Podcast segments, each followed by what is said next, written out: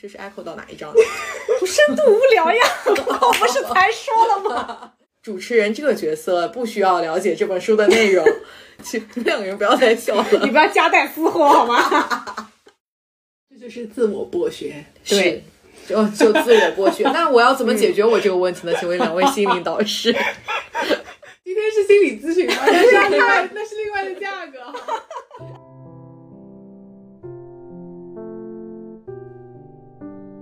下那个我自己没有办法很清楚的去说说明白自己心里的想法，我就是有一种我停不下来，不是我感觉自己就像一只仓鼠在那个笼子里面不断的在跑，我现在很累很累，但是我要我想要停下来，可是我又停不下来，就是你你踏出的每一步都让这个滚轮向前滚了一下，你不得不又要再踏出下一步。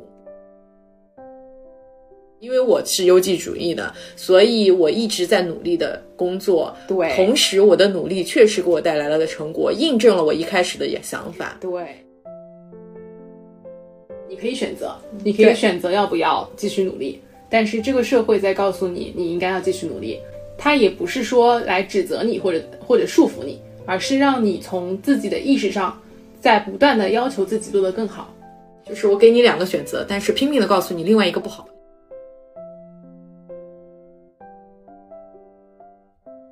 大家好，这里是第五期的不可逃课，我是锦鲤，我是安妮，我是米娅。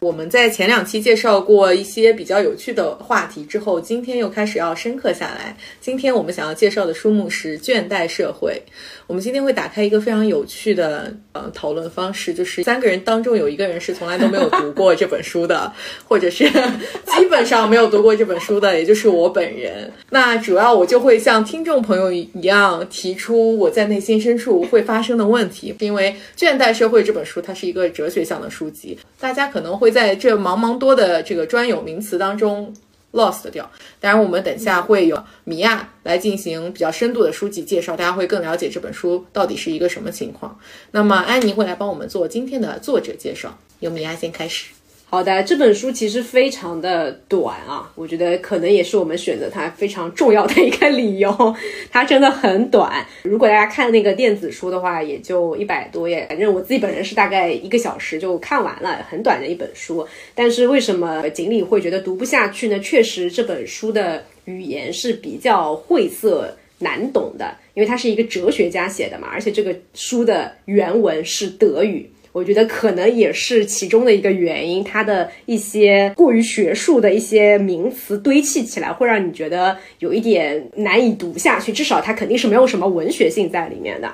但它其实整本书讲的核心的思想，我觉得还是非常清晰的。就跟他的整本书的名字《倦怠社会》一样，其实作者呢是通过嗯一些看上去是旁征博引的一些理论的东西，他其实是去分析了说为什么现代人常常感到疲倦和疲劳的一个原因吧。这种疲倦和疲劳更多的指的是在精神上面，就包括像我们现在大很多的人从事的是脑力劳动嘛。为什么你看上去只是在办公室里坐了一天，但是却那么那么的累？啊，我觉得它是回应了整个现在社会的一个现状，嗯，然后这本书它在一开始的时候用了一个希腊神话当中的人物的形象来引出了整一本书的一个核心的思想。他在一开始开头的时候描写了呃普罗米修斯，普罗米修斯是希腊神话当中的一个人物，他是宙斯的儿子，那么他也是这个倦怠社会的一个初始预象。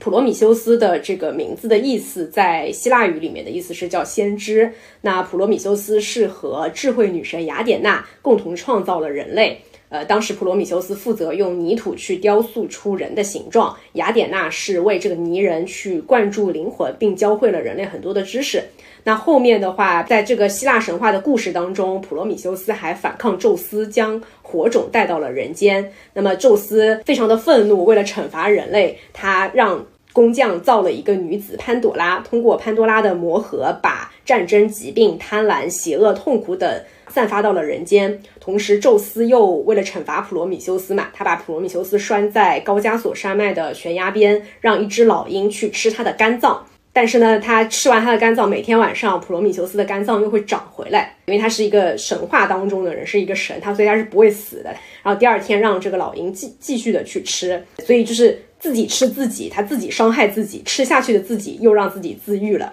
听上去非常绕的一段啊。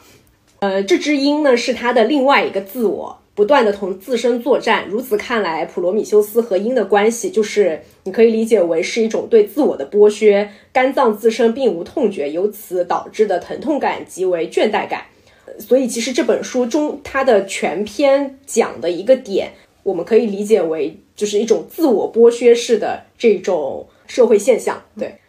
谢谢米娅的分享。其实我自己看《倦怠社会》的时候，如果真的要类比希腊神话，我反而会类比到西西弗斯。就是只看这个名字，没有读到通读整篇故事的内容的话，就西西弗斯，大家知道，就是那个不断的把石头推上去又下来，推石头上山，就听上去一听就是很倦怠的一个人。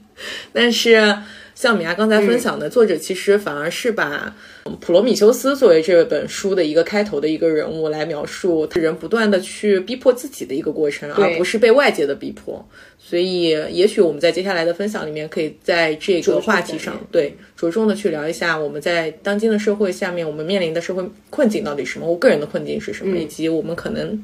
有的一些解决方式是什么。接下来，我们再欢迎安妮来帮我们做一下作者介绍。好。而这本书的作者是韩炳哲，那他是一位德国新生代的思想家，也有人说他是韩裔德国哲学家。他是在一九五九年出生于韩国首尔，啊，然后他从小其实是酷爱手工，他不是酷爱文学，嗯，他是喜欢做这种就是拆卸、拼接以及像化学实验这样的一些事情的。所以会发现他在韩国的时候，在首尔读大学，他学的是冶金学，就专攻材料柔韧性的这一块。很震惊，对不对？他后来去学的哲学，那这个转折点是因为他在学习的时候，由于一次实验的爆炸，他是差点失明和丧命了。所以在那之后，他就改变了自己的一些学习方向。我觉得肯定也是有些机缘巧合，让他来到了德国学习哲学、德语文学和天主教神学。那么，在一九九四年，韩炳哲取得了弗莱堡大学博士学位，至今的话，他一直是在德国的大学任教。那韩炳哲他主要研究的领域是十八到二十世纪的伦理学、社会哲学、现象学、文化哲学等等。他是受影响于福柯、海德格尔、弗洛伊德等哲学家和心理学家的。他的哲学除了是在这本书籍当中，我们也能看得到，他会引用非常多，就是他被影响的这些哲学家的一些理论。一方面是会批判他们的一些理论，也会继承他们的理论，去讨论当代社会现象的一个他的洞察。然后，除了我们今天会分享的《倦怠社会》这本书，他的其他作品，像《爱欲之死》啊、《他人的消失》啊这一系列的，都是篇幅非常短小，但是颇具深意的一些著作，都是要反映就是当今现代社会的一些现象的。嗯，好的，谢谢安妮。像刚才两位介绍的《倦怠社会》这本书，其实是一个哲学向的书籍，但是好的是它其实分析的是更多现代社会发生的一些啊。心理或者是哲学问题，所以可能对我们来说是一个相对来说比较好的切入点。在这整本书当中，有一个章节是会吸引到我们三个人最大兴趣的，也就是深度无聊这个章节。那由此切入的第一个问题，我们是想要聊一下，大家在日常生活当中会不会有一心二用的时候？如果有的话，大概会是一个什么样的场景？嗯，米娅先来分享一下。哎，对，这个其实。呃，我当时看这本书的时候，一下子就被这个章节的内容是最先开始被吸引的。一来是因为它相对来说会比较的好理解，另外一个也是跟我们现在的一些社会现状，也是我自己的一个困惑嘛。因为它这个章节里面主要讲的是说，现代社会的人是有太多太多的资讯了，我们每天花在手机、花在电脑、网络上的一个时间是非常非常的长的，人的这个注意力非常的有限，包括现在很多的互联网新媒体做的，呃，不说研究的方向，但是至少在设计一些产品的时候，都是在占据大家的一个注意力。像我们做的这档播客节目，其实，在听上面就是在听觉上面，它不像是短视频会非常强的占据一个人的注意力。播客它相对是一种呃比较少占用人注意力的一种方式。然后我们今天想讲的呃为什么会提这个问题呢？也是跟现在大家日常的生活当中，呃工作节奏、生活节奏很快会息息相关嘛。包括我自己本人也是。就有一段时间，我是非常沉迷于一心二用这件事情的，因为我会觉得这样子，我同时可以做两件事情，就是把这个时间的利用的效率提到了最高。就比较常见的，比如说在家里做家务的时候，我一定会听点什么，包括我们在公司当中去。做一些员工活动的时候，会发现大家对于线下的一些这种活动的参与率还不如线上的。那其中有一个原因，我们会观察到的是，大家对于线上的活动，呃，之所以很多人还是持一个积极的态度，是因为他可以在挂机的同时，就在听，哎，这个分享嘉宾在讲东西的同时，他还可以同时去处处理一些工作上的任务。对，但是。反过来的一个问题是说，这样的多线程的工作方式，这种多线程任务的模式，它对人的一个影响是怎么样的？就我自己的感受啊，是会发现说，当我需要非常沉浸式的去处理一件工作的时候，就有的时候会发现自己很难沉静下来。就我可能。做了十分钟、十五分钟，我就会非常想去切出去看一下，哎，Teams 上面有没有人找我？哎，微信上面有没有人找我？或者说有没有新的邮件进来？我会非常的难以集中在当前这个需要花很多的精力、需要沉浸式的去思考的一个相对来说比较复杂的工作。对，所以其实我最近自己啊也在实践的一个生活中的一个练习，就是一次只做一件事情。因为我发现说，同时做两件事情，久而久之呢，你的注意力会非常容易涣散，就很难把自己的全部精神集中到一件事情上面来。所以这个是呃我的生活当中自己的一个经验吧。好的，我来分享一下我对于深度无聊的一些理解。就对于我来说，其实听音乐还好，就是因为。听音乐对我来说也不算一心二用，就我其实生活当中很少有一心二用的事情，因为我如果是真的要达到这个深度无聊，我把它理解为是可能你在做一件事情，你会达到心流的这个状态，就是你非常专注的在做一件事的这种状态。听歌会给我带来愉悦感，从而就是让我更好去专注做这一件事情。以及音乐的话是可以隔绝掉一些外部的声音，那从物理上来说，我就可以专注于做我的事情。那么。对于深度无聊，我另外一个理解就是关于你要怎么样去休息的一件事情。就是我会看到书里面，它有提到一个叫做倦怠综合症的一个表达。那么它讲的是说，这个倦怠综合症不是表达了精疲力尽的自我，而是表达了疲惫燃尽的内心。然后我自己注意到的一个现象就是，我现在一个是我自己会比较多说的就是好累呀，就是累死人了，类似这种。而且我其实听到我周围的同事也会这么说。但说实话，大家的累是什么累呢？就好像你跟人家做农活或者是做这种体力活的人相比，你其实肯定是不累的，因为大家其实就坐在电脑前面，每天都是坐着，你甚至站的时间也比较少，你也就是跑来跑去开个会，可能都不用爬上下楼。那大家的这种累，我的理解更多的是从精神和心灵上会觉得很累。那这个累的话，我自己之前把它跟别人表达的时候，是比喻为一个，比如说是能量条。这个能量条是有正能量和负能量的。那我在工作当中每一天上班，我感觉是正能量少于负能量的。每次在工作的时候，好像是在消耗我的这个能量。但是呢，我的正能量的来源基本上都是来源于非工作时间，而非工作时间很多时候我获得的能量是比较浅层次的。比如说，我觉得比较浅层次的可能是大家会打游戏。然后会刷短视频、吃东西，这一些就是即时性的愉悦，或者是一些多巴胺的作用，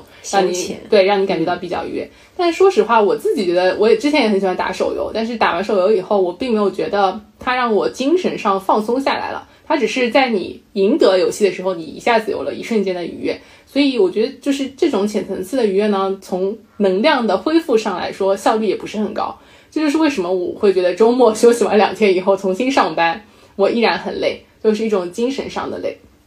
然后书里面他有分享说，就是关于深度无聊，他分享了一段，我觉得还是很有感触的。就是他说，如果说睡眠是身体放松的最高形式，那么深度无聊则是精神放松的终极状态。一味的忙碌不会产生新事物，它只会重复或加速业已存在的事物。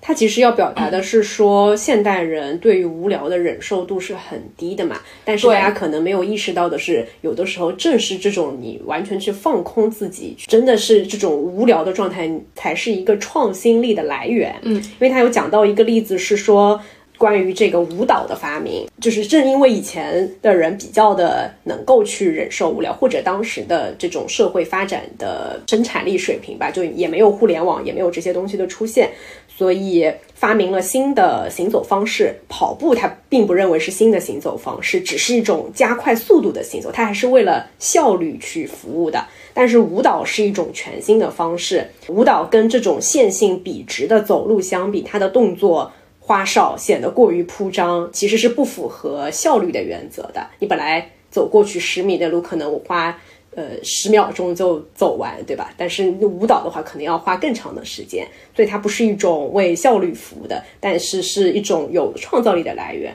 我相信，其实，在生活当中，很多人会有这样子类似的感觉。就比如说你在洗澡的时候，就是在特别放松的时候，哎。你可能平常在电脑前都冥思苦想想不出来的一些点，在洗澡的时候，创意的一些灵感就会自己迸发出来。对，而且我是就是还挺喜欢做那种很无聊的事情，就比如说你真的就走在路上，你就踩那些树叶子走这么一段路，我觉得对我来说也是很放松的。就我我很喜欢这么去观察人或者东西，以及听那些。自然的声音，就你洗澡的时候，其实你看那个水从上往下，你那个水掉下去，其实也是很特别的一个一个样子。反正就是我还蛮喜欢这种特别没有意义的 一些事情。而且我就记得我到现在为止，就工作以后，我最最放松的一段时间就是疫情把我们关起来的时候，还有就是疫情刚开始那段时间。那段时间我每天做的事情就是。嗯，在家里，然后做一会儿自己事情以后，跟我爸妈出去散个步。而且我那时候是把我的朋友圈什么的全部都关掉了，就是就因为一开始经历了很大的焦虑嘛，所以后来我就把外界的信息都屏蔽掉了。然后一下子你的世界就非常的安静啊，你就只是在观察一些很无聊的东西。那段时间是最轻松的。听上去我们在前前半段去聊的那个话题，不太像说是深度无聊，有点像是深度专注，或者说深度投入。我们在讲说，其实比起我。斜杠青年做同时做很多事情，也许我一直专注在一件事情上，反而我的效率是会有提升的。所以它的目的，像你刚才说的，它还是在效率。嗯，也就是说，我在寻找有一种更有效率的方式，但是它并不能给我带来轻松或者是创意。如果说我想要追寻的是我想要轻松或者创意的话，或者说轻松是带来创意的一个途径或者必经之路。对，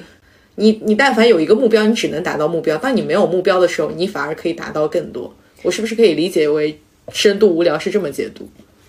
或者说看你专注的这件事情是为什么目标去服务的，或就先跑开没有目标这件事情啊？就我会觉得说我专注的做一件我自己喜欢的事情，比如说我是看一本书，这个是能够给我有就是安妮说的能量的一个补充嘛。但是如果说我的专注是在去做一件工作，那它是一个效率。对他，其实这本书的背景是，他说现在这个社会，我们是要有一个效绩原则，就是你得有很多的产出，你在追求的是很多，对，就是你在追求的是结果和速度，就是这个，我觉得的确也是。就我们现在，我发现人是越来越不耐烦的。你，你就算找客服，对吧？你就跟他说找人工，他稍微回慢你一两秒，你都会内心会不自觉的产生这种不耐烦。就所以，他其实讲的点是说，这种深度无聊，也就是说你。不带目的，比如说，他就米娅刚刚讲，他举的这个例子，你如果是跑步，你是提高了速度，但是正是因为你跳舞，你不是走笔直的路的，你是要有一些呃大幅度的动作，然后你可能是要弯来弯去，所以你这种有创意的方式其实是不符合校纪原则的。所以说，在我们没有办法完全脱开校纪原则的情况下，我应该尽可能的给自己留下一些。呼吸的空间，喘息的空间，是的，不然的话，我们会被整个外界大环境的效绩原则，或者是说效率至上的这个诉求，嗯，拖到一个精疲力尽。对，所以还是要第一步，先是转变这个观念嘛，或者是说，首先我要真的认可深度无聊本身是有价值的，因为我。本质上刻在 DNA 里的东西是你在追求价值和结果嘛？你要承认这件事情也是有价值、有结果的，你可能才会投入去做它。而且我觉得其实看人，有的人他可能做不到，所以我觉得观念的转变是很重要的。如果你的一个价值观，就像我在看这本书之前，或者我在之前我们第一期节目不是讲桑德尔的书嘛？当时在看桑德尔那本《精英的傲慢》之前，我丝毫不觉得说。这个靠自己的努力去取得更好的追求更好的生活，这个绩效 pay for performance 整个这样的一套体系有什么问题？我觉得他说的很，就是这套东西很对呀。直到我看到这本书，哎，对于一些我习以为常的认为它肯定是对的一些原则和真理提出发问和质疑的时候，我才会去反思说，哦，确实就是我以为的那套东西一套体系，但是为什么如果它都是对的，为什么我还会感觉到累呢？这也正是桑德尔说的，就是哲学不会带来给你任何新的信息，但是它会对你以前有已有的信息产生新的思考。对，这是我为什么推荐这本书作为我们其中的一个选题的原因。就我当时第一次看这本书的时候，他的一些观点跟我第一次看那个《精英的傲慢》的时候是一样的，就是有一种他直接冲击了那些我认为对的东西，或者说他把我一直呃心里在想的一些我想不明白的困惑的点给说了出来。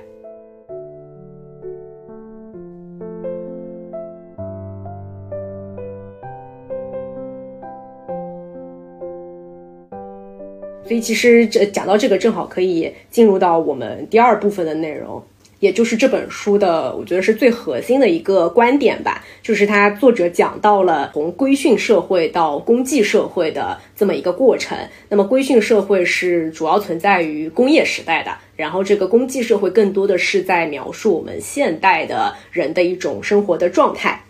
呃，然后他其中提出了一个，我觉得是。嗯，非常形象的一个比喻，他把现代人，就现代很多人的生活状态啊，形容成了叫做自我剥削式的劳作动物。就我看到这个形容的时候，哇，当下这就是我了，就是我，就是他形容的就是我某一段时间的那个状态。就因为之前的工作当中，有前两年的时候吧，有有一段时间真的工作是非常非常的忙，从工作的节奏很快，然后压力也挺大的。就这个量也很大，所以那一阵子其实，呃，我找不到一个合适的一个一个情绪上的一个出口。当时以为可能单纯是量大，就是嗯节奏比较比较快。但是后面当我看到这本书的形容的时候，我发现说其实不仅仅只是外部环境给给我的压力，更多的有一些来自于我自己给自己的压力。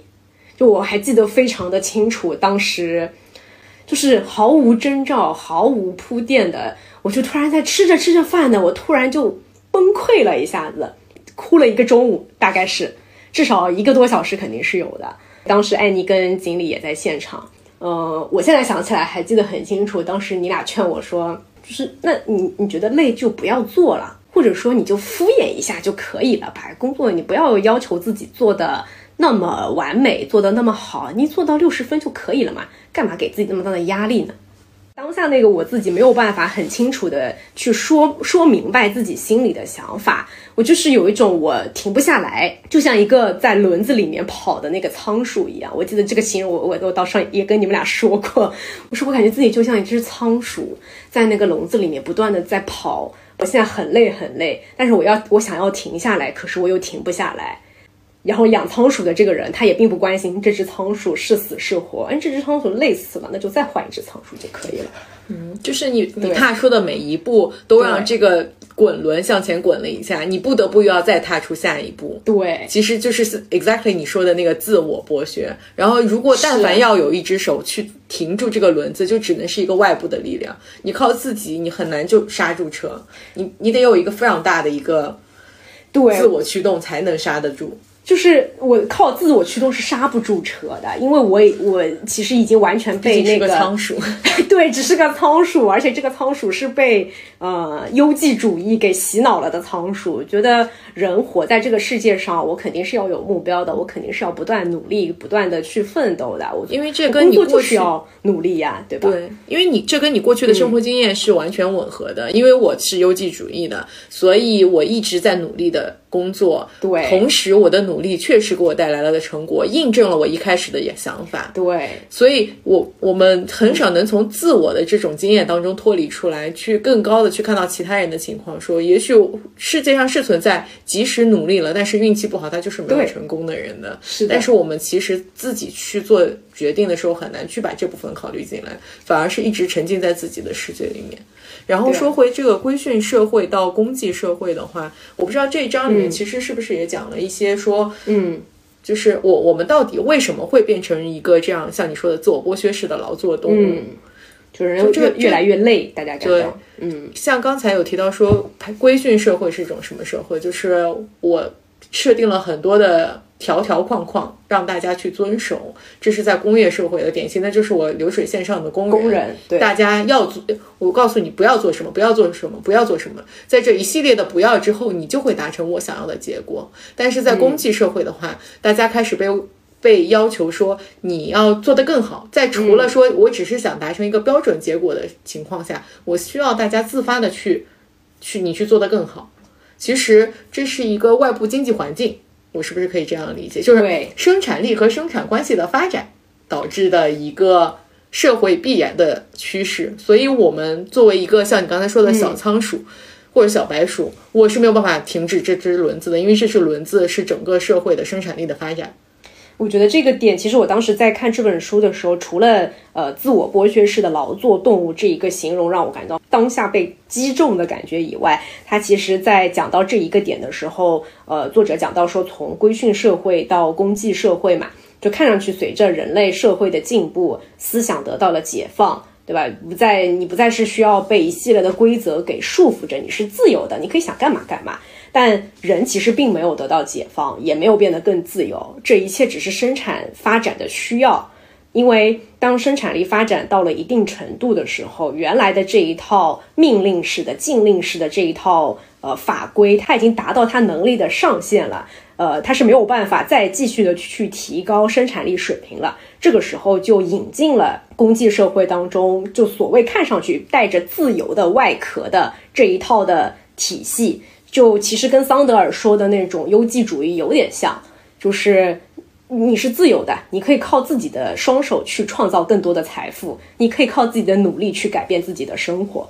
对吧？这时候肯定性的这个能够就比应当的这种效率是要更高的，因为在跟那种被驯化的、被规训的这个主体相比，能够发挥主观能动性的这个功绩主主体是更高效和。呃，更多产的，所以这当时让我觉得很受到冲击的一个点是，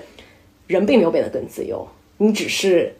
适应生产力、社会生产力发展水平的需要，你需要你变得更加的高效，所以让你变得更自由。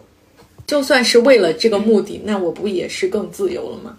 嗯，他是这样去理解，就是我对自我剥削的理解是自我 PUA 翻译过来，对，就是他的意思是说，虽然你可以选择，你可以选择要不要继续努力，但是这个社会在告诉你，你应该要继续努力。然后这个时候呢，他也不是说来指责你或者或者束缚你，而是让你从自己的意识上，在不断的要求自己做得更好。呃，外部来看你是自由的，你有这个选择权。但实际上，大多数人都在不断的束缚自己，让你自己在继续不停的往前，就是他就是不断的去滚那个小仓鼠的滚轮嘛。就是我给你两个选择，但是拼命的告诉你另外一个不好，另外一个不好。是的，对，就是这样的一个体现。然后我我这边想分享一个，我今天也是正好在看一个选秀节目的一个片段，就是韩国那个幺零幺他。举办到后来，我不知道为什么变成叫四零四，可能是粉丝 四零四，然后就报错了，可能是粉丝的一个简称，就是幺零幺第四季。其实选秀节目的话，经常会分不一样的组嘛，因为他选秀的这个人群非常大，他会分舞蹈组、歌唱组，或者是按照评委的评价分到不一样能力的组里面去。然后里面的导师他们是会做中间检查的，就是在正式评选之前，他当中会来检查你们准备的怎么样了。我看的是这个片段是一个跳舞组，然后它里面呢。在做中间检查的时候，发现，嗯，因为是中间检查，所以大家其实还没有完全准备好。但有少数几个人，就是大多数人是只能跳到歌曲的一半的，只有少数几个人是可以跳完整支舞蹈的。这个时候，这个导师就问说：“为什么有的人可以跳到最后，有的人不行？”嗯，然后他他这时候说了一句话，他说：“在一样的情况下，有能做到的人，也有做不到的人，其中有一个人做到了，那这个人就会成为标准，然后你们是不及格的人。”说完这句话，我就一下子被刺激到了。就是他说这句话的目的，肯定是为了鼓励选手能够付出更多的努力去跟别人竞争。因为你看旁边有一个比你更努力、更优秀的人，对别人家的孩子已经能跳完一整支舞了，而且选秀很激烈，你真的跳不完，或者你比人家就是跳的差，你就是会被淘汰。这个确实是一个事实，但他。刺痛我的点是，这些选手首先他们已经是在一些经纪公司培训过的，而且他已经能通过第一轮的筛选，已经参加选秀节目了，很优秀那意味着他们已经是比较优秀的人了。但当他们遇到更优秀的人的时候，一个对他们来说比较权威的人跟他们进行了一个，我觉得是负面打击，就是说，呃，现在标准提高了，就是你曾经是优秀的，但是在更高的标准下，你现在是不及格的。虽然说的确你做的没有别人好，你会被淘汰，但它并不意味着你是不优秀的。就我不认为说社会上应该要用一个出类拔萃的一个人去作为评价所有人的标准。但我觉得现在这个社会上面很多人的一个会抑郁的原因，就是因为我不喜欢我自己，因为我看到我周围的很多同龄人，他们非常的优秀，比如说有的人在国外留学，有的人已经结婚，小孩已经多少多少岁了，然后有的人是年薪百万，怎么样怎么样。那这个时候我就会觉得，嗯，别人好像都非常优秀，而且不仅是我身边的人，你说这个社会，我们每天在看到的也是，比如说十几岁谁谁谁一下子赚了多少多少钱，就这个社会一直在暴露给我们的信息，就是那些特别优秀、特别出类拔萃的人，然后他们在做什么事情，更别说就是工作当中，我们也会遇到一些挫折。这个时候大家容易抑郁的点，我觉得是因为，嗯，我们会开始认为我好像的确做不到，然后我不配，我也不适合做这个事情。从而就会导致人的一个抑郁嘛。所以我觉得这个是为什么他也一直在说，这个社会的自我剥削最终导致的是这个社会上会有更多的人会得得抑郁症，然后就是感受不到这个生活当中的快乐。而且这是必然的，因为优秀的人肯定是少数，不然就如果大多数的人优秀，大家又会画出一道新的线在那里。对，这个是我觉得比较自我剥削当中 比较可可怕的一个点。就是大家要啪画出一条线，说上面的人就是优秀，下面的人就是不优秀。但是其实我们忘了说，中间还有一档就是普通，就是这个这个话多数都是普通人。是的，就真的差的人也非常少的，而且真正所有地方、所有方面都差的人，我相信几乎没有，应该是没有这种人的。大家每个人都是能找到自己相对于自己的其他方面，还是可以至少能挤入普通这个这个范畴里的这个特长的。就这让我想起来了，脱口秀大会上面姜子浩这期这第五季里面爆火的那个段子。二十多岁的人就是这样啊，对吧？是的，就一下就是子要不成功，点醒就是失败的。是的，我觉得就嗯这是最要点醒大家的一个地方。而且其实这种状态是会走向一个极端的。这两年的所谓这个内卷跟躺平的两个极端嘛，就是当大家卷卷卷卷卷，它因为人的能力是有上限的嘛，所以我的资源也是有上限的。当达达到一个矛盾的，或者说这个到达一个顶点以后，就会物极必反，走向了一个完全躺下的一个阶段。刚讲到前面那个说周围的人有出现什么十几岁就赚了非常非常多钱的，然后我觉得是互联网的一些社交媒体啊，或者是网络是把这一个信息进行了一个放大。我之前看那个《荒野会谈》的时候，当时呃席瑞有讲到说，人的生活经历是有时间差的嘛，但是互联网它是用共识性的一种呈现方式，他把这个时间差抹掉了，同时呈现在你的面前，就会造成一个本来不该在你这个阶段出现的一个事儿，但你看到了。以前我们可能只能看到说，哦，跟自己同龄的人，他们最多就是学习成绩好一点，或者哎他去国外留学了，或者怎么样，那他的落差没有那么大。但是现在是可能一个在上中学的，或者甚至是小学的学生，他就已经知道了说，哦，网红投那个网红的博主可以赚很多很多的钱，他的以以后想要这个长大以后想当什么，想当什么职业的，对吧？就我要做网红。这就是我们在一这个节目一开始讲的，在现代这个社会，我我收到了太多的信息，我怎么去过滤和判断这些信息？其实这是一把双刃剑。嗯，不然的话，如果我完全没有信息，我就会变成一句顶一万句里面的那种，我可能没有办法通过各种各样的信息来建立起我自己的一个价值观和价值体系，我没有办法那么快的建立起。就是看你是怎么去筛选这些信息了。就是呃，比如说像我自己，我时常会觉得信息过载了，我的容量这个上限就是这么多。那每个人他的容量不一样，有的人确实他需要通过跟不同的人交谈，他需要去通过吸收外界的各种各样新的资讯，这是一件能够让他感受到是。呃，有在回复能量的一件事情，我们不排除有这样的人的存在，但可能对于我来说，我的能量回血的方式就是以我需要一个人静一静，我需要自己一个人待着，对吧？这不就是区分内向型跟外向型的一个一个判断的标准嘛？对，这个是我觉得看你怎么去筛选信息。如果这些信息你已经过载了，但我毫无抵抗之力，我还任由它来侵占我的生活的全部，我就会变成那个信息的傀儡，对，或者是那个类似的小仓鼠。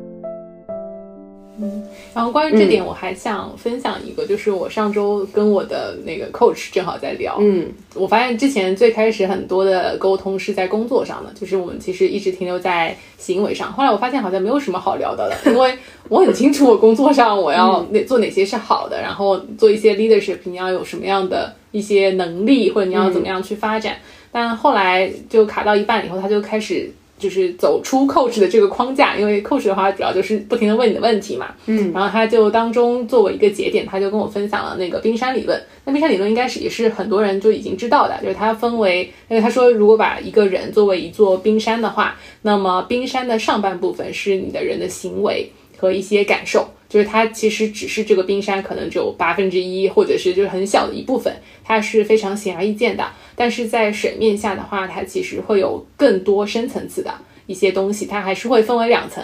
浅层次的话是一种感受、观点和期待，然后更深层次的就是会涉及到我是谁的这样一个很深度的问题，就是关于哲学还有生命存在的意义的一些思考。然后我当时就跟他说：“我说，其实我对于这个最深层次的思考是非常少的。”所以他是鼓励我要多做 self awareness，你可以把它当做一个，就是你刚刚问那怎么办的那种，对，那种解一个解决方式吧。这也是我现在在思考的一些问题。就是我发现这个社会，像我们刚刚讲，它在传播的很多信息是停留在浅层次上的，我们都只看到了一个结果，或者是一个很夺人眼球的一个现象，但是你没有去了解说那一个人深层次做这件事情的意义，他活着的意义以及我活着的意义是什么。确实这一块，因为是冰山最底下的部分，所以是最难被触及到的。我自己的感觉是，我很清楚的知道我认可的行为和价值观是什么，但是呢，我好像并不知道我是谁，而且我没有搭建起自己一个很清楚的评价体系。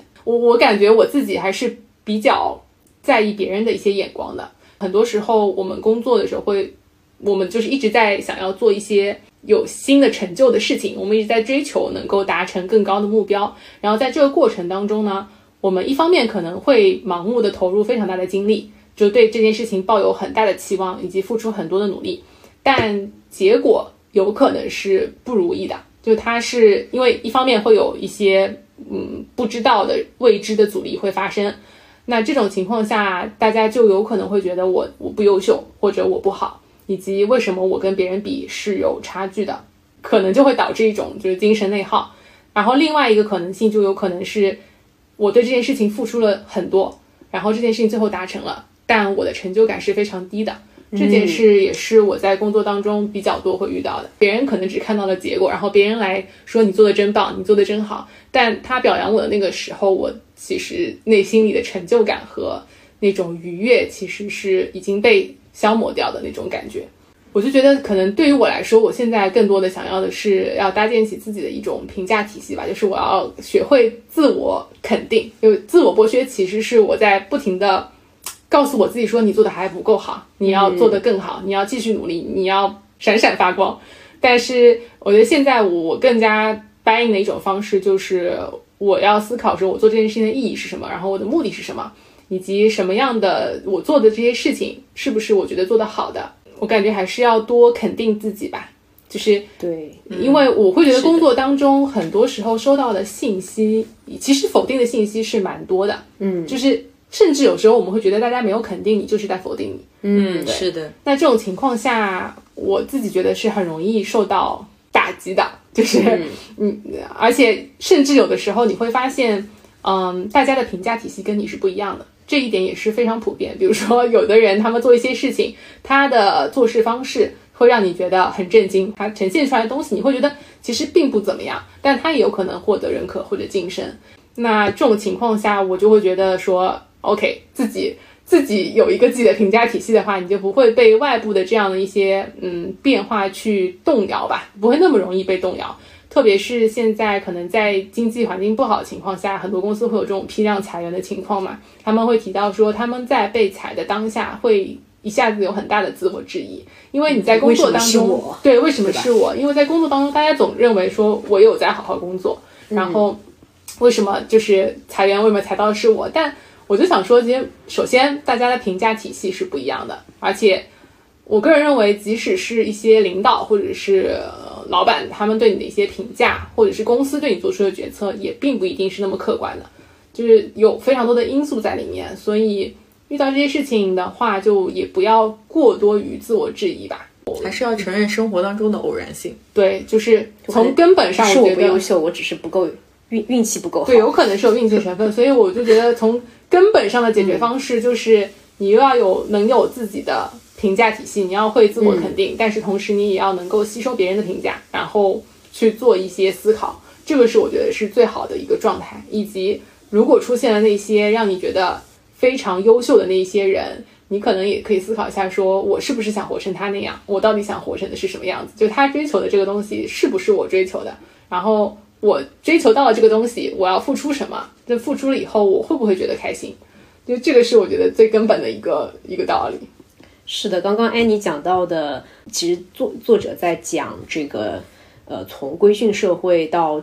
现在的这个公祭社会，包括他在分析说为什么人会感到更更累，为什么会出现这种倦怠社会的这样一个现象的时候，他也有讲到其中的，他讲了很多的原因嘛。那其中有两个跟刚刚安妮分享的是比较接近的，一个是说有这个奖赏机制的一个缺乏。因为原来的规训社会当中，嗯，你都是按照指令做事情，做得好的时候就是做得好，你做得不好的时候，外面的指令会告诉你。但是到了这种公祭社会里面，是缺乏他者的，它会导致一种奖赏危机。奖赏作为一种认同机制，是需要以他者或者第三方为一个前提条件的。但是到这个呃公祭社会当中，绩效强迫者，就比如说刚刚安妮举的那个例子，会一直的再去。嗯，跟自己说我做的还不够好，我要我下次要做的更好，因为这次可能人家没有，这次都不是，甚至不是批评我，只是人家没有表扬我，然后马上就陷入了对自己的一个一个质疑当中。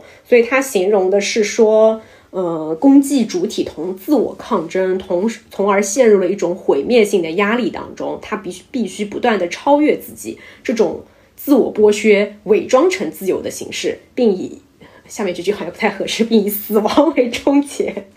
而精力枯竭是这种绝对化呃竞争的一个后果。然后他还提到另外一个原因，其实跟刚刚安妮说的也有点像，但可以作为一个补充吧，就是说呃现代社会的这个功绩主体有过量的选择，因此没有能力去建立一种密切的连接。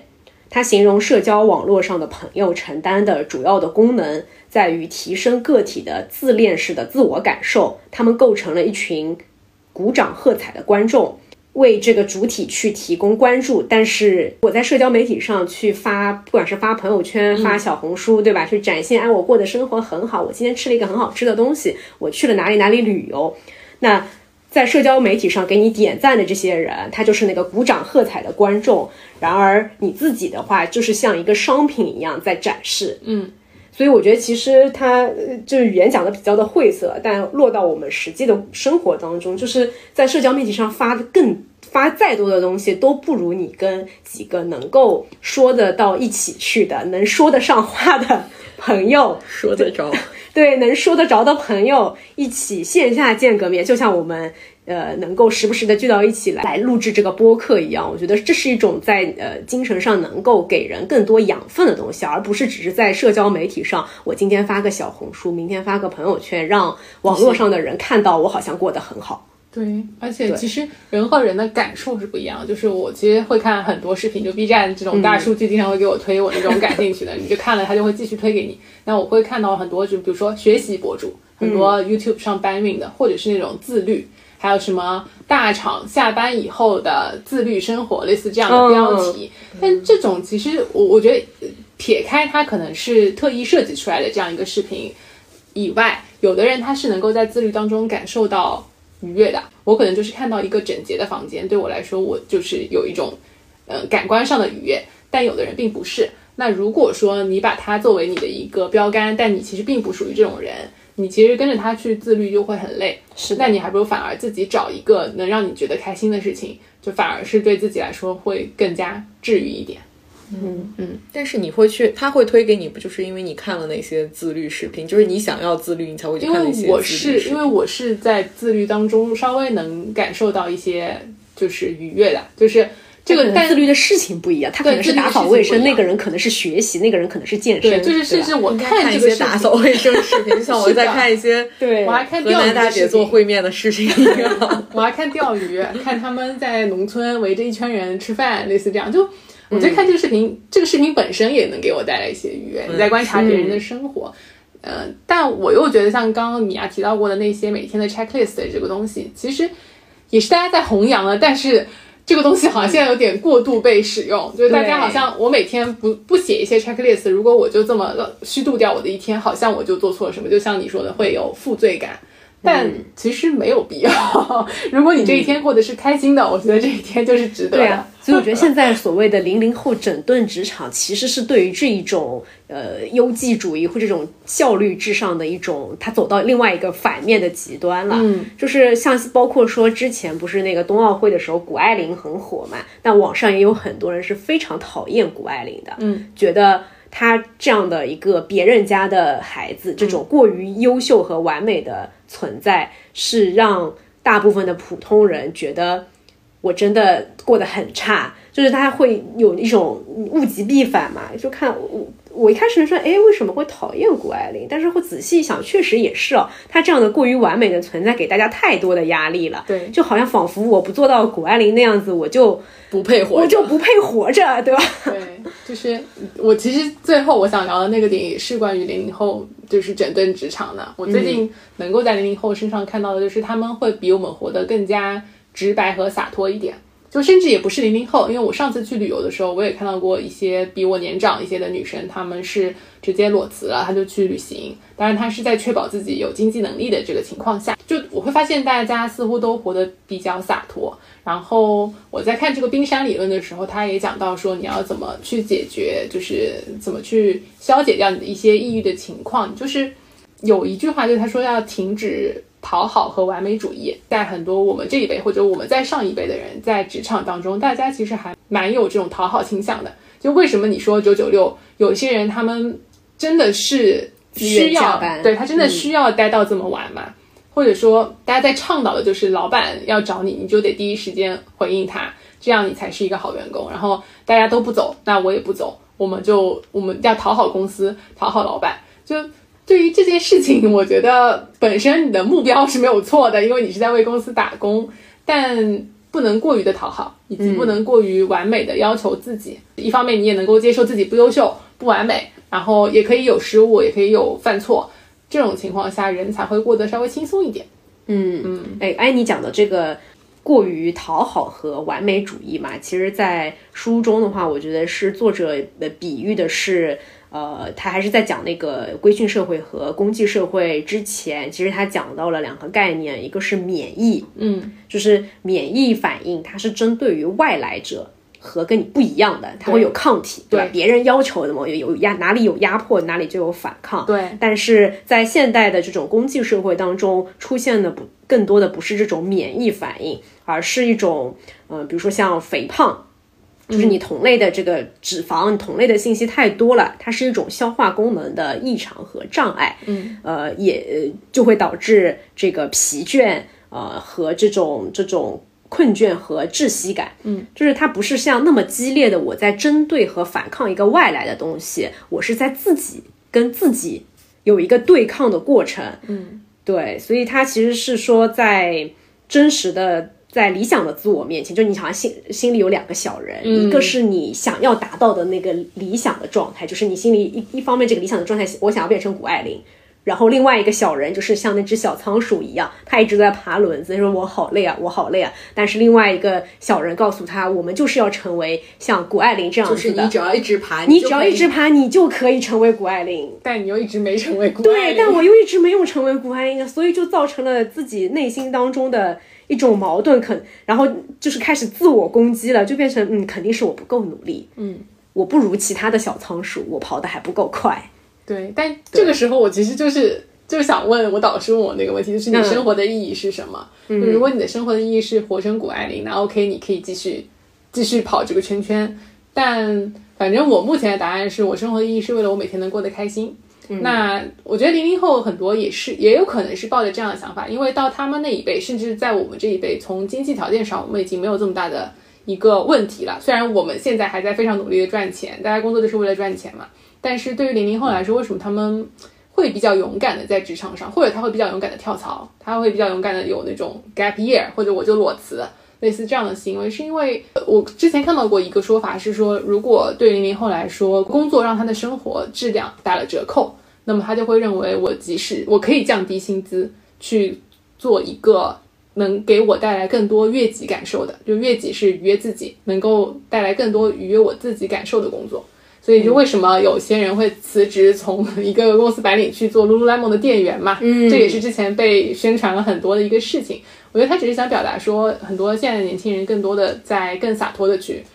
去关注自己的感受，然后，一方面是自我意识的觉醒，另外一方面我觉得也是跟大的经济环境和形势是有关系的。就是当我们的父辈。甚至我们这一辈的时候，呃，成长的环境当中，整体的经济形势它是一直在往上走的。确实，就是像前面锦鲤说的，我曾经这这套理论是得到过印证的。我努力了，并且我得到了回报，对吧？我努力学习了，然后我考上了好的大学，我找到了好的工作，它是曾经有过一些正反馈的。于是我更加坚定不移的去相信这套体系。但是到了零零后这一代，甚至之后的，对吧？就是当你的这个社会经济的速度开始放缓的时候，我努力十分，可能我能得到的回报不再是以前的一百分了啊，我能我能得到的回报只有六十分了，甚至越来越少。那这个时候，他的一个投资回报率，它的这个收益率就下降了嘛？那我为什么还要这么去卷自己？我还要那只小仓鼠，我为什么还要跑得这么快呢？嗯，是对吧？而且对于零零后来讲，我们一直在说他们是互联网的原住民这一代，是出生在互联网时代的。我觉得对于他们来说，他们也收获更多的信息，嗯，所有的这些信息造成他们价值观会比我们相对来说更多元化。是的，我们认可优绩主义，这这件事情我觉得都不需要你你在一个外企工作，对，就好像从小到大就我们自然而然就刻在了 DNA 里。但是对于零零后来讲，这件事情未必成立。嗯。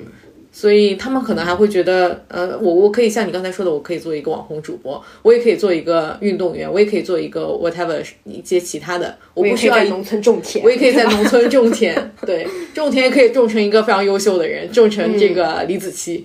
所以整体来讲，可能后顾之忧就不会那么少。当我勇于做出一些其他的决定的时候，我会相信说这是一个更愿意拥抱多元化的社会。他们会承认说，我就算换一个赛道，我还是可以跑出我自己的风采，或者说我跑出我自己的成就。其实你还是在用成就去衡量，但我觉得有一部分他们都不在乎成就，对，就是不在乎成就，就是我可以降低我自己的欲欲望。对，你可以不在乎。我每个月赚很少的钱，我住在一个很小的房子，我也能活着。但是我不想为了一个说我要，因为我要买房，我要过上一个更有钱的这个生活，让我去付出那么多的辛劳。为什么呢？因为，嗯，我我觉得有两方面，一方面是这个社会他在评衡量人的时候，很多的时候还是去衡量说这个人赚了多少钱。那零零后为什么不在乎这个社会是怎么衡量他的？为什么就我们九零后在乎啊？零零后在抵抗嘛，零零后开始关注自己的生活，因为零零后也是两极分化很严重的。就是再怎么说，我们都应该比他们更成熟一点，更明白这个社会的偶然性才对。那不一定，就是我我会觉得我父母到我这一辈，就是他们会更担心没有钱。相对于我来说，嗯，就是对于我来说，我现在如果让我裸辞，或者是我停下来两三个月，从我的一些。入就工作以来的这些积蓄来看，我并不那么担忧。但是对于我的父母，我会觉得他们其实攒的钱比我多多了。甚至像比如说房子也是他们的，但他们会想的非常的长远。比如说你结婚是要花钱的，你未来生小孩是要花钱的，你未来一旦有人生了重病，你是要几百万几百万的花出去的。他就会永远认为自己的钱不够。但我认为零零后他们现在相对来说，因为这个温饱阶段，对，没到那个阶段，而且在他们的这个。环境下，就像米娅讲的，我可以保证我的生活质量，我然后我少赚一些钱，我不是不赚钱，但他可以，他不愿意为了赚更多的钱而付出自己的快乐。因为，嗯，我我之前的经历就是让我觉得，你每天最重要的还是要快乐和健康嘛。因为如果你不快乐的话，我真的不知道就是生活的意义是什么。就是我生活的意义不是为了活成某一个人，我也没有想说我未来活成有没有开始所以我好像改到了是应该是年纪。回想起来，我们二十几岁的时候，其实你跟我说 gap 一两个月，我觉得好像也 OK 的。就像我们都做出了决定，我跟米娅都去念了研究生。你如果说真的生活有压力，你应该毕业了，啊，不对，米娅也没有去念，米娅现在在念研究生。对，就是我当时自己在去念研究生的时候，我也会说。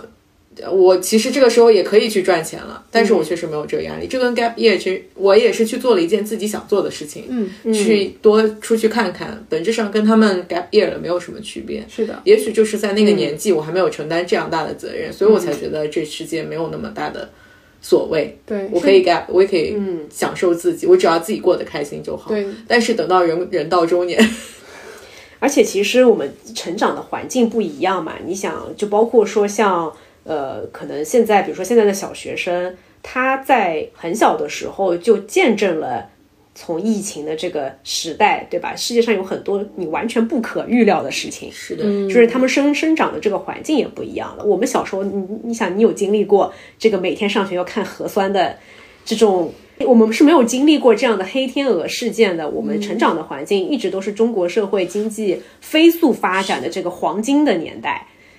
这个在你身上留刻下的这个 DNA 是会不一样的。其实你反看日本就知道了，日本有很多这种御宅族，对吧？他们进入了一种低欲望的社会，就是日本社会的经济发展活力也就它没有增长的空间了。你到了一定的阶段就会放缓。是的，就是我小白鼠跑了半天还是没有任何结果，我终于还是会明白，我没有正反馈之后我会停止下来。对啊，就是我跑了半天，发现好像没有没有什么奖赏，没有什么正反馈的东西。对，对吧？累了就停下来也是可以的。对啊，是的。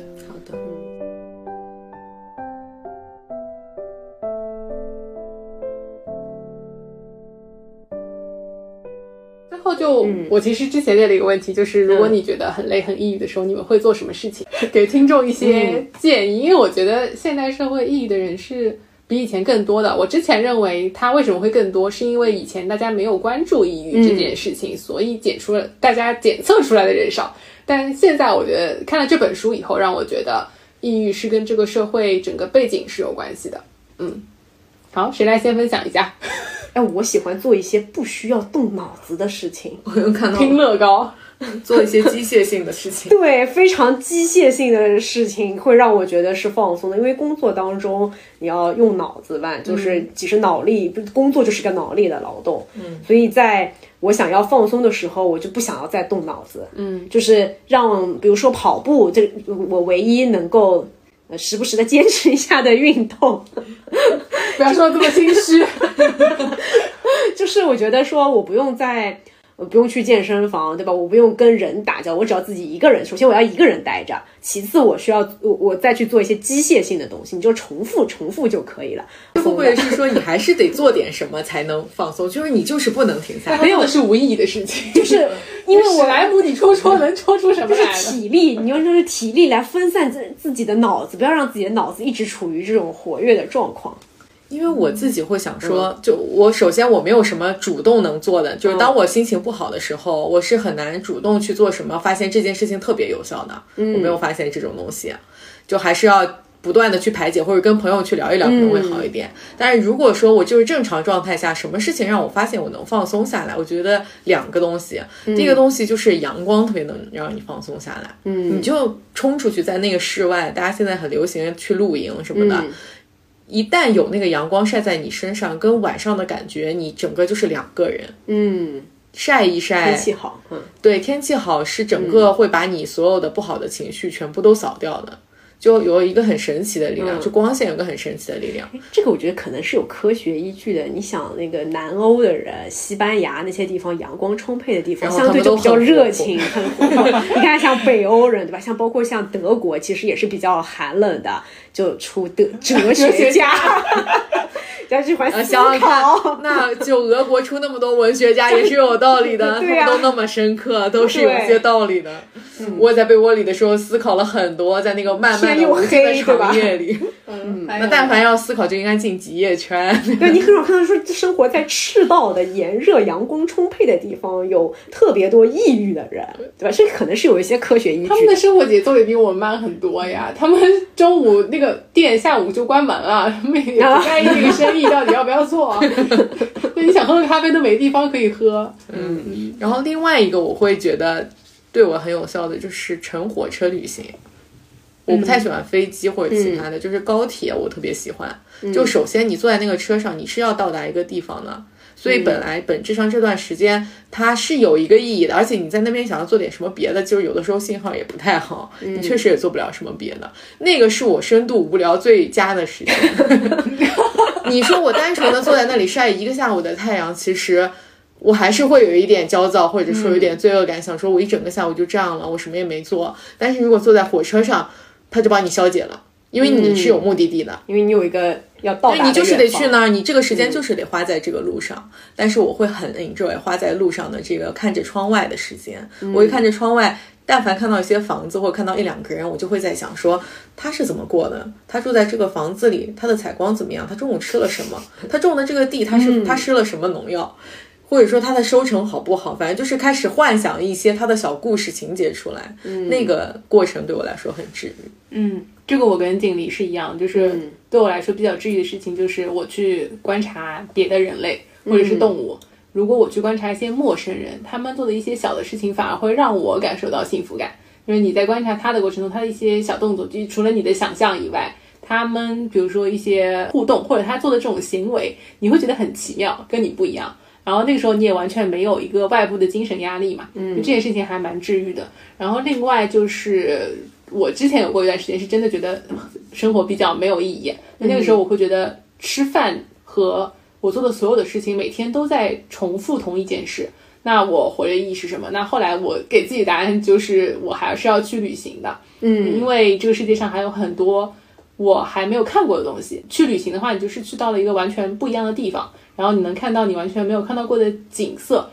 真的肉眼去看，跟你在视频里看的那个震撼的感觉是不一样的。然后你去旅行，你就会觉得，嗯，我还是继续好好挣钱，然后再去下一个旅行。就是旅行会成为我生活的一个盼头。就因为你说你真的让我说我几岁要生小孩，然后我要把这小孩培养成什么人，这件事情对我来说还是压力很大，而且我也不觉得我能够一定能够做到，或者我也没有这么想为这件事情付出这么大的努力，我还是想要开开心心一点。对，所以我觉得旅行是一个很好的盼头。那我我最后想分享的是那天我听到我同事在讲的一句话，他就是他说完了一些关于自己生活中遇到的不开心的事情，然后抱怨完了以后，他说我下辈子不当人了，我下辈子要当一个海鸥，去抢别人手里的面包。嗯，然后听完这句话以后，我觉得好有哲学。虽然我觉得没有道理，一下就诗和远方了。成为海鸥去抢别人手里的面包这件事情，就听上去太让人开心了。是的，嗯，就大部分听到的都是什么？我要当一个狗，是吧？哎，我要当一只猫，对，可以，